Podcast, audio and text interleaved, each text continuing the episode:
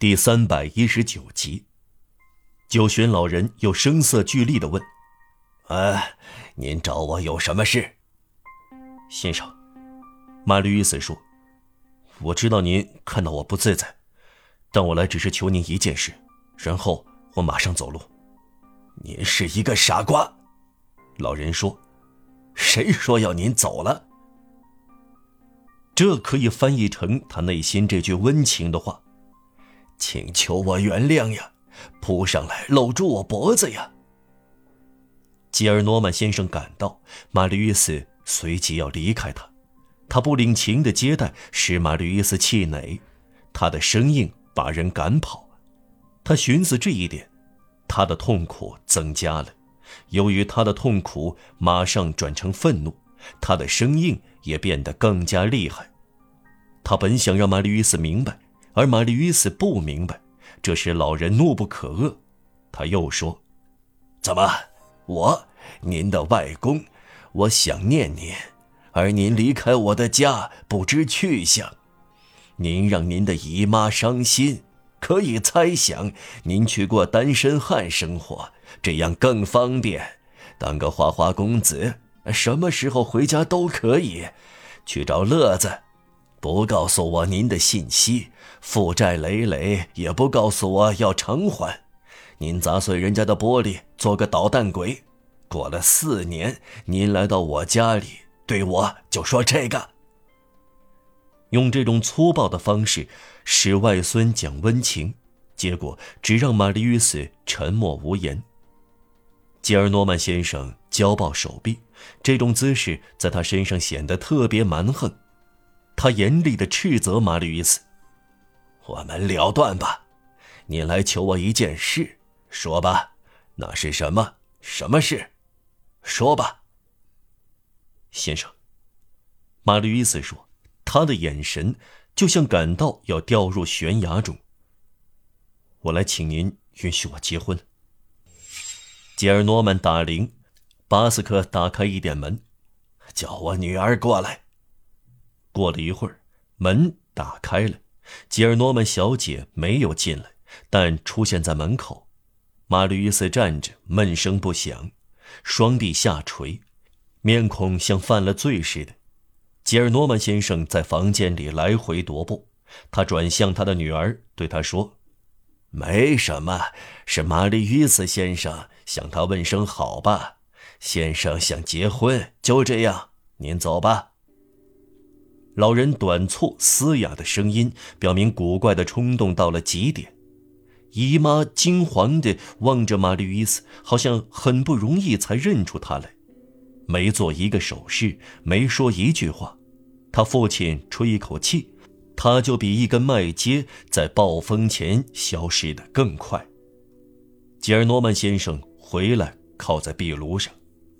您结婚，只有二十一岁，您安排好了，您只要求允许，走走形式。哎，请坐，先生。那么，自从我没面子见到您以来，你们有过一场革命。雅各宾党徒占了上风，您大概很高兴。自从您成了男爵以来，您不是共和党人了吗？您很会协调，共和国给男爵封号加上调料。七月革命，您得到勋章了吗？您参加夺取卢浮宫吧，先生。这儿附近圣安东尼街，面对第埃尔修女街，有一颗炮弹。嵌入一幢房子四楼的墙上，题名是“一八三零年七月二十八日”，您去看看吧，效果好得很。啊，您的朋友们，他们做的事真够漂亮。对了，他们不是在德贝利公爵纪念碑的原址建造了喷泉吗？这样说，您想结婚吗？同谁结婚啊？问一下是谁，不算冒昧吧？他停住了，玛丽·与斯还来不及回答，他粗暴地加上一句：“啊，您有职业吗？发财了？您的律师职业能挣多少钱？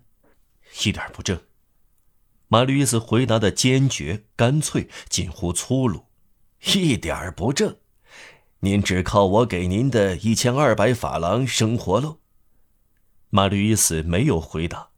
吉尔诺曼先生继续说：“那么我明白了，是因为姑娘有钱，像我一样。什么？没有嫁妆？没有。有希望继承财产？我想没有。赤条条啊！他的父亲是干什么的？不知道。他叫什么名字？戈峰小姐。戈戈戈什么？戈峰。哎呀呀！老人说：“先生。”马吕斯大声说。吉尔诺曼先生打断他，口吻像在自言自语：“是这样，二十一岁，没有职业，每年一千二百法郎，碰梅西男爵夫人，每天到水果店买两束的香芹。”先生，马吕伊斯又说，看到最后一线希望破灭，控制不住理智。我求求你，我恳求您，看在上天的份上，我合掌求您，先生，我跪在您的脚下，允许我娶她吧。老人发出刺耳而凄厉的哈哈大笑，一面咳嗽一面说话：“您在心里想，当然，呃，我去找那个老顽固，那个老傻瓜，真可惜，我还不到二十五岁。”我会寄给他一份恭敬的催告书，我可用不着他，我无所谓。呃，我会对他说：“老白痴，你看到我太高兴了，我想结婚，我想娶随便哪个小姐，随便哪个先生的女儿。我没有鞋，他没有衬衫，行啊。呃，我想将我的事业、我的未来、我的青春、我的生命扔到水里。”我脖子上挂个女人，一头扎进苦海里，这是我的想法，你必须同意。老化石会同意的。